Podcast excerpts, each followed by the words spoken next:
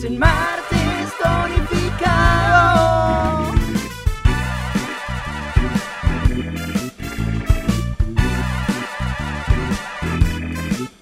Y esto es martes tonificado.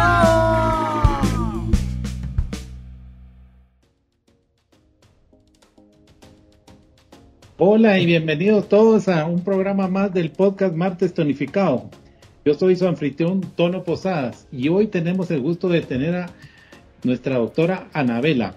Anabela es médico dermatóloga, egresada de la USAC, dermatología en el Instituto de Dermatología Inderma, fotobióloga en el Hospital Nacional de Honduras y también es asesor médico de Pubasa SA. Ella es soltera por viudez, tiene dos hijos y dos nietos y Anabela nos dice que su pasión siempre sigue siendo la dermatología. Hola, Anabela, ¿qué tal? ¿Cómo está? Hola, Antonio, ¿cómo le va? Buenas tardes. Qué gusto tenerla aquí, Anabela, y que nos comparta toda su experiencia en relación a este tema y de su vida. Qué alegre. A ver, y para que comencemos, cuéntenos un poquito y explíquele a nuestra audiencia quién es Anabela. Bueno, soy una persona común y corriente que le gusta y prácticamente lo que hace y el día a día es eh, tanto gratificante para mí el ver a los pacientes que ellos se sientan contentos con mi persona, porque yo siempre he sido de la opinión que cuando uno va con el médico, no tiene que ser alguien serio que le inspire a uno miedo, sino que alguien que le inspire confianza, porque de por sí va uno con cierto temor al médico por la enfermedad que uno lleva y si encima de todo uno va a estar todo empurrado como que no mucho, pues, ¿verdad? Entonces tiene que ser alguien que le inspire confianza a uno para que el paciente se pueda expresar en una mejor forma.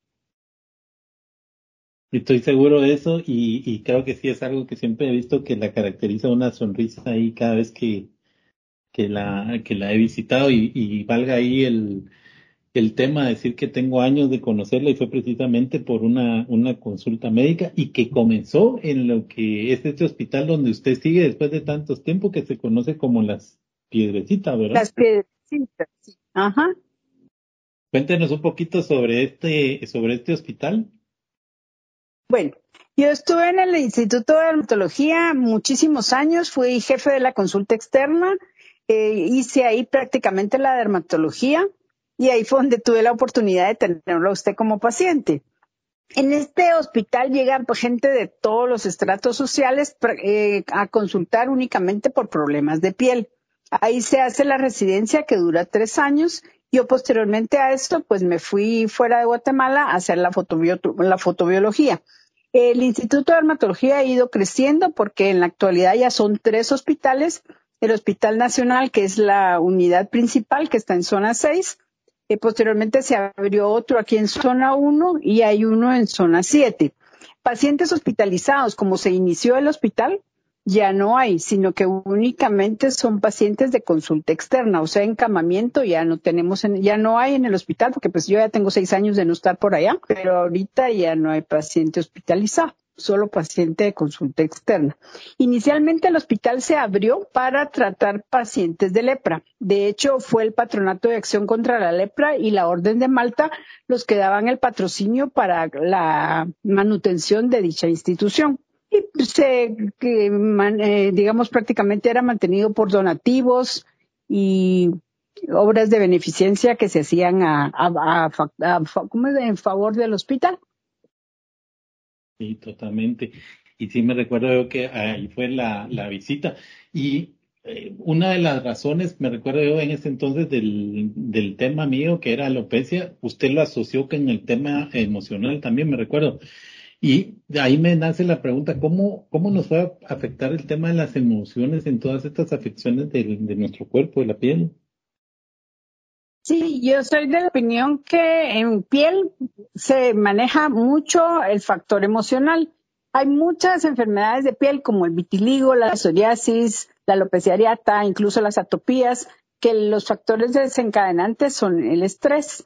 Y, los pacientes al estar más tensos o preocuparse muchísimo por lo que tienen, incluso a veces les da vergüenza también porque pues la piel es el reflejo del interior de nuestro cuerpo y son enfermedades visibles que pues no, no ponen en riesgo la vida, la mayoría de las afecciones, pero sí van a, a provocar en el paciente cierta como como vergüenza o como pena que los demás lo miren y como desgraciadamente nuestras personas piensan que todo lo que es piel se contagia, pues, ¿verdad? Y eso tampoco no es así. Pero sí el estrés se afecta, así como los malos hábitos alimenticios afectan en el desarrollo de estas enfermedades.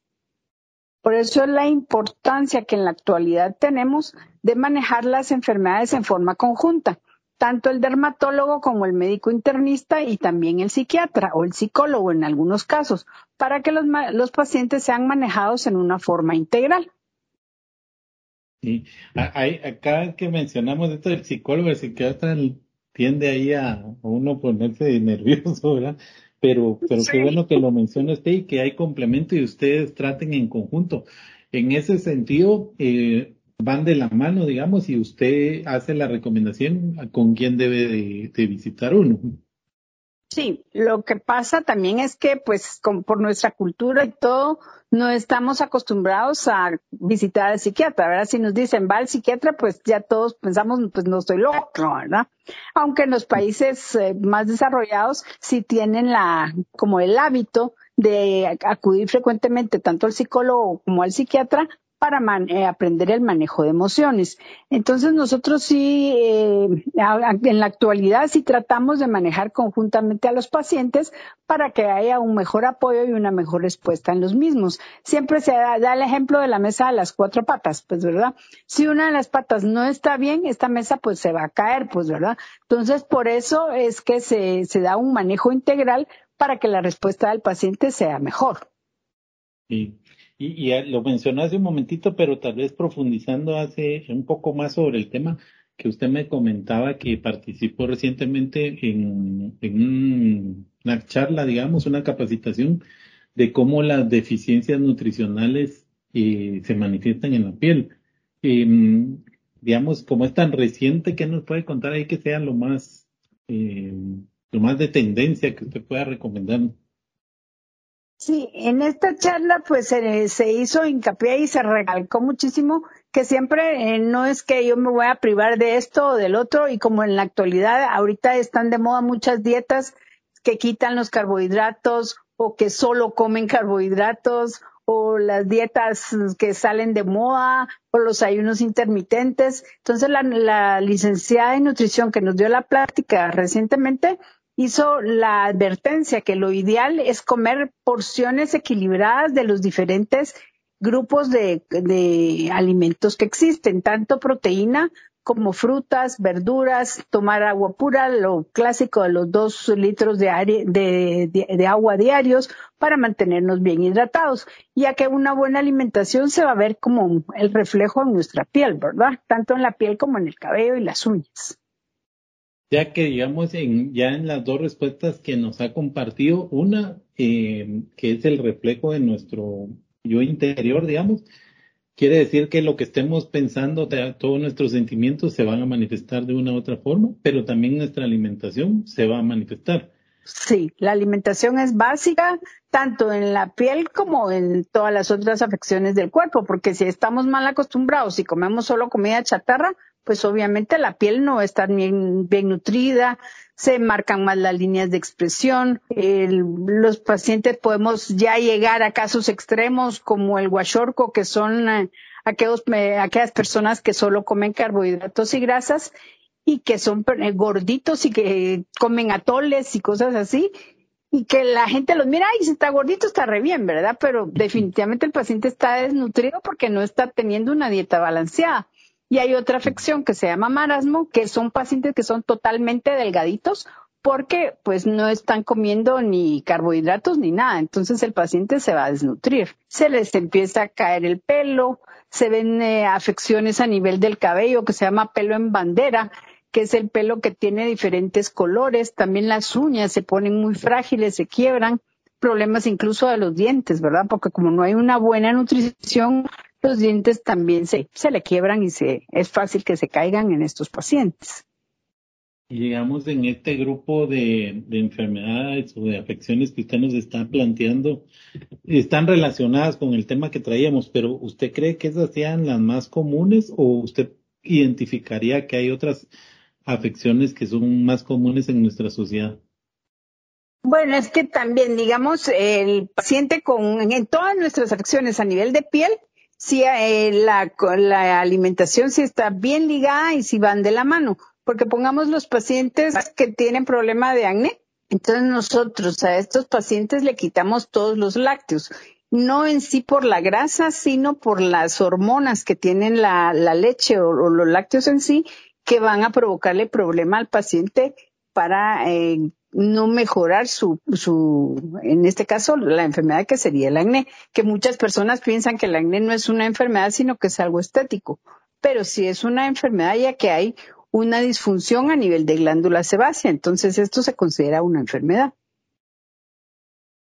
Sí, correcto. Y ahí me recuerdo ahorita también, eh, una de las características que usted siempre ha tenido es que cuando le receta o le da uno medicamentos, no siempre se va por lo, lo que es comercial, digámoslo así, o más, no sé si es comercial la palabra adecuada, más químico, digamos, sino que ustedes tenían como una línea un poco más eh, natural.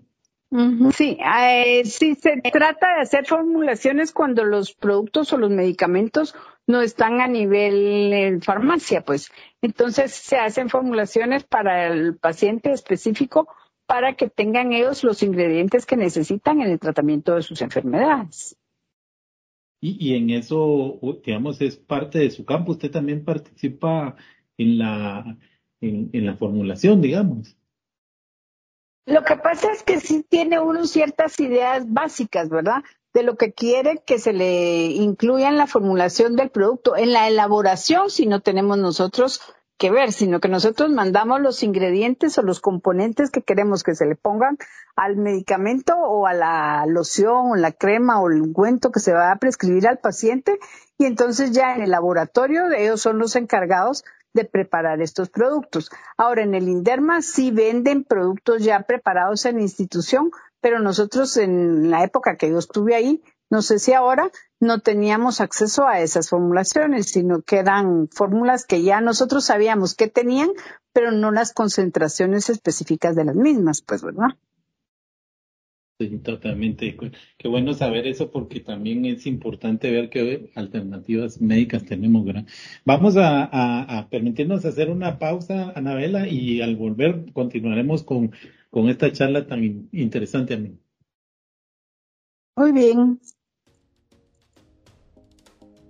La creación de valor a largo plazo es uno de los objetivos principales de toda compañía. Es por ello el control, medición y gestión de las finanzas corporativas del negocio resultan pilares fundamentales para el crecimiento con la ayuda de nuestros expertos. Te apoyamos a superar retos y alcanzar metas, y sobre todo, tomar decisiones que crean valor a tu negocio. Conoce más de BDO en www.bdo.com.gt.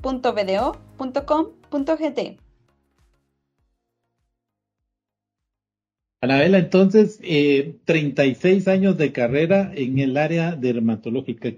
¿Qué diría usted sí. que es lo más relevante que, que, que, a usted le ha acontecido durante toda esta vida de, de, de dedicar su, su trabajo? Bueno, tengo cuando estaba aún en el hospital, Recuerdo que pues nos mandaron a llamar no había nadie que pudiera llevar al paciente, a un paciente que se descompensó en el hospital y que de hecho se tuvo que llevar al hospital general y no había ambulancia y todo. Entonces nosotros con mi esposo, que aún estaba en esa época, nos fuimos y lo llevamos al hospital. Así es que íbamos de ambulancia y en el carro, pues, ¿verdad? Ese es uno de los, de los hechos así como que le impactan a uno. Después, como en el hospital se trataban los pacientes de lepra, entonces, uno de estos pacientes falleció y obviamente la familia, pues ni coco les ponía a estos pacientes. Entonces, nosotros éramos como su familia, ¿verdad? Y falleció en uno de los turnos que yo tenía. Entonces fuimos al hospital junto con mi mamá y, y estaban los, los del hospital ahí, los, las enfermeras y algunos de los de otros pacientes, pero no había nadie de la familia. Y como usted sabe, yo soy súper llorona, ¿van? entonces me puse a llorar en el entierro y todo el mundo me iba a dar el pésame a mí porque pensaba que yo era familiar del paciente que se estaba muriendo, pues, ¿verdad? Porque la gente, digamos, a la familia en sí de los pacientes con lepra, cuando les decían, pues se murió, venga a ver, no sé qué, ay no, yo no tengo dónde ponerlo, yo no tengo nada, yo no quiero saber nada de él, pues ellos los iban a dejar al hospital y ahí ya no se hacían cargo jamás de ellos, ¿verdad? Y recientemente también un paciente que vino y que no hizo clic conmigo y desde que vino, pues se empezó a pelear, ¿verdad? Entonces le dije, mire, desgraciadamente yo tengo ya un montón de tiempo de estar en esto y es primera vez que un paciente, porque me dijo, es que usted sabe que usted es uno de los peores médicos que yo he visto, es el peor médico que he visto. Ah, perfecto, le dije yo, pues no, no todo mundo caemos bien, ¿verdad? Entonces, pero es primera vez que me dicen una cosa así.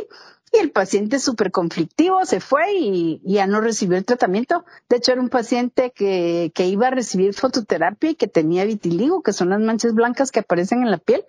Y pues yo creo que por su actitud también el pobre paciente no, no mejoraba y se retiró y, no, y ya no quiso recibir ningún tratamiento en ningún otro lado. Pero son cosas así como que nos dice, oh. Y de eso que, que me, me decía, me, me hace una pregunta que está un poco ligada a la anterior entre su universo, digamos, de pacientes, hay, hay una mm, compensación, digamos, igual porcentaje de hombres y mujeres, o hay una diferencia entre, entre hombres y mujeres, quiénes son los que más la visitan y están más anuentes a, a tratamientos con usted?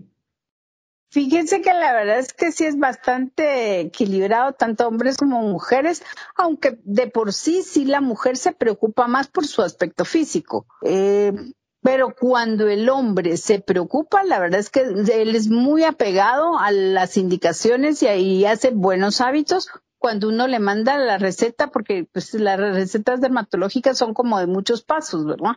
Lavarse la cara, aplicar su crema, este bloqueador solar que insistimos ahorita porque la gente tiene la idea errónea, el bloqueador solar solo se usa cuando uno va a la playa o va a estar expuesto al sol. Y eso es algo que estamos haciendo como que énfasis y estudio en todos los pacientes y se, les dice todos los días que el bloqueador solar es pues como nuestro amigo de usarlo todos los días, de usarse en la mañana, a media mañana y a mediodía. No solo cuando nos vamos a exponer al sol, sino que todos los días por la misma radiación que recibimos, tanto de la televisión como de los celulares, de la luz de las computadoras o la luz misma de la iluminación de las áreas donde estamos um, deambulando, ¿verdad? ¿Y habrá algo, digamos, en este sentido de recomendación general? Esa creo que es una recomendación general y nos aplica a todos y, y creo que es bueno que, que, nuestra audiencia lo sepa. ¿Habrá algo similar, digamos, que usted aproveche y nos diga también, hagan esto? Sí, eh, para mí que lo más importante en piel, pues son los, los hábitos, tanto de, en uno de mujer, pues de, no hay, no es problema con maquillarse, pero se puede uno maquillar perfectamente, que eso no le va a provocar ningún problema a la piel. Lo que sí es el hábito de desmaquillarse, porque muchas mujeres se maquillan y después en la noche ya les da pereza, yo no me incluyo ahí porque si yo no puedo dormir maquillada, se, ya no se desmaquillan. Entonces eso no es bueno para la piel porque la piel no solo en la noche que tiene que respirar y recibir sus nutrientes, además se aplican las cremas de noche sobre la piel limpia. El bloqueador solar, como insisto nuevamente, es básico en todos, desde los niños pequeños hasta los ancianos eh, también tengo que algo que viene aquí a, esto, una paciente mayor que tenía como 85 años aproximadamente y le dije que bien tiene su piel, que está usando la crema que usted me recetó hace como 10 años y me fui a ver el expediente y dije que le receté, que era un bloqueador solar y ella lo único que utilizaba era su bloqueador solar. Entonces pienso que sí debemos hacer una inversión en un buen bloqueador solar y en desmaquillantes. No necesitan comprarse cremas carísimas. Desgraciadamente hay muchos catálogos y muchos productos que yo uso esto, yo uso el otro y que me voy de viaje y compro un producto muy caro. Pues no necesitamos eso. Con un buen bloqueador solar, un desmaquillante, vitamina C aplicada en la piel, estamos bien, pues, ¿verdad? Una buena nutrición, hacer ejercicio, que también es básico y la toma de los dos litros de agua diarios. Ala, y ahorita tocó algo que a mí me tiene impresionado de todo el tema médico. ¿Cómo es posible y cómo crean ustedes esa cultura de tener los expedientes? Sí, yo creo, creo que eso es algo que pocas veces mira uno en otros lugares. Uno puede llegar a su clínica y bueno, yo la primera vez que llegué con usted ha sido en hace que 30 años y, y ese expediente usted lo tiene ahí. ¿Cómo hace para tener guardada toda esa historia y localizarla y todo. ¿Cómo tiene eso? Bueno, de, ahorita ya los médicos jóvenes ya todo es computarizado, ¿verdad? De hecho ya no llevan expedientes manuales, sino todo está a nivel de computadora. Yo pues soy de la época vieja, de hecho las computadoras, si lo, lo así muy tecnológico, no, no es mi amigo, pero pues por eso es que yo sí conservo mis expedientes y obviamente saco aquellos expedientes de pacientes que me entero yo que fallecieron o pacientes que ya tienen cierto tiempo de no llegar a la, no venir a la clínica, pues, ¿verdad? Pero de ahí sí la mayoría sí están dentro de los expedientes aún guardados. De hecho, en el Inderma el otro día necesitaba yo una, un paciente que ellos vieron hace muchísimos años y sí tienen los expedientes aún guardados, pues. No sé cómo manejarán esos archivos ahí. Usted que tenga identificado, ¿cuál diría que es el expediente más antiguo que tiene? Eso sí no me recuerdo. Sí, no me recuerdo yo cuál. Pero no es, el mío, seguro, porque yo acabo de ir con usted y ahí lo sacó, me sorprendió. Pero bueno, perdón. Y una de las eh, introducciones que hacíamos es que tiene dos hijos y su hija la está heredando, le está siguiendo los pasos. Eh, ¿Qué siente usted que, nos puede compartir en relación a que ella esté ahí a la par suya, esté aprendiendo y esté pues eh, siguiendo sus pasos en todo esto? La verdad es que eso es un gran orgullo para mí. Ahí sí que son regalos de Dios, tanto mis hijos como mis nietos. Pero eh, Luisa Fernanda, pues eh, no es que haya seguido mis pasos. Ella desde pequeña anduvo conmigo cuando iba yo a las visitas eh, al hospital me acompañaba. Mi hijo también iba, pero pues a mi hijo sí la medicina nada que ver pero a ella sí le gustaba la, la medicina desde pequeña y ella no se miraba en algo más que no fuera medicina. De hecho, ya la alumna superó a la maestra porque ella pues se dedica a todo lo que es cirugía dermatológica, cosa que a mí pues no me gusta, pues, ¿verdad? También en la época mía no sé, no hacíamos tanta cirugía, era más eh, dermatología clínica. Y la cirugía, pues yo creo que es algo que tiene, trae uno en sí esa facilidad de manejar a los pacientes en forma quirúrgica, cuando el paciente obviamente lo, lo necesita. Entonces, antes yo refería a mis pacientes porque yo nunca hice cirugía y ahora pues tengo la ventaja que Luisa Fernanda está aquí conmigo en la clínica y ella pues cuando yo no, no sé abordar, no, no es algo quirúrgico, ella es la que lo realiza. Ya usted lo comprobó también. Realmente eso iba a mencionar, que ya caí en las manos de ella también una vez y excelente, sí, tiene razón. Qué buenísimo, eh, se complementan ahí, entonces es una buena, una buen, un buen tip. Pasa mucho, y, y lo sacaba de colación, porque pasa mucho en los negocios que se habla de, de que haya la sucesión y que esa sucesión llegue en tiempo. Y mm, algunos eh, empresarios, patriarcas principalmente, hay veces se tornan con este tema muy delicado porque no lo logran realizar. Y sin embargo usted pues ahí lo lleva y, ya, ya digamos, ya encausó a su hija, ya es una toda una profesional y ya puede ser que ella sea la heredera del negocio en el futuro. Eso es, eso es complaciente. Además de eso, ¿usted cuáles nos podría compartir que son sus eh, tres factores de éxito en su vida? Yo creo que uno en la vida debe hacer lo que a uno le gusta y, hacerlo bien hecho. Yo les decía a mis hijos desde que eran pequeños, si van a hacer algo, no importa lo que sean, pueden ser albañiles, pueden ser pintores, pueden ser lo que sea, pero que lo hagan con pasión y que lo hagan en la mejor forma posible. Porque desgraciadamente hay muchas personas, desgraciado, tristemente, no sé cómo será la, lo que, que, para aquí decir, que hacen las cosas como por ambición o por salir del paso o simplemente por ganar dinero. Y yo pienso que no, que en la vida uno debe hacer las cosas. Obviamente el dinero pues a uno le sirve, pero no por eso, sino algo que a uno lo llene y dar uno lo mejor de sí en cada cosa que uno realice, no solo por el trabajo, sino incluso a lavar los trastos, limpiar la casa, arreglar cada cosa, que, se, que se sienta aquel amor que uno esté poniendo en cada actividad que uno va a llevar a cabo y que la haga pues en la mejor forma posible para estar uno tan tanto la persona a la que uno está atendiendo como uno feliz y realizado, ¿verdad? Pienso que es lo, lo ideal. Otra cosa que pienso también es que pues desgraciadamente todo en la vida tiene un principio y un fin. Entonces, como que saber uno retirarse o saber uno cuándo es el momento, no que diga uno adiós, sino pues estar ahí pero ya no tan activo en ciertas cosas, sino darle paso a la juventud, porque pues eso es la, ley de la vida, pues son ellos los que van a ir ocupando los lugares que uno en algún momento ocupó, porque qué triste que digan, ay, qué buena era la doctora, pero ahora ya no sabe hacer nada, todo se le olvida, le tiembla la voz, le tiemblan las manos, entonces como que llegar el momento eh, preciso en que uno se sepa retirar, pues y dejar un buen recuerdo tanto en los mm, colegas como en sus pacientes, ¿verdad? Y me imagino que ese momento con usted todavía está lejos.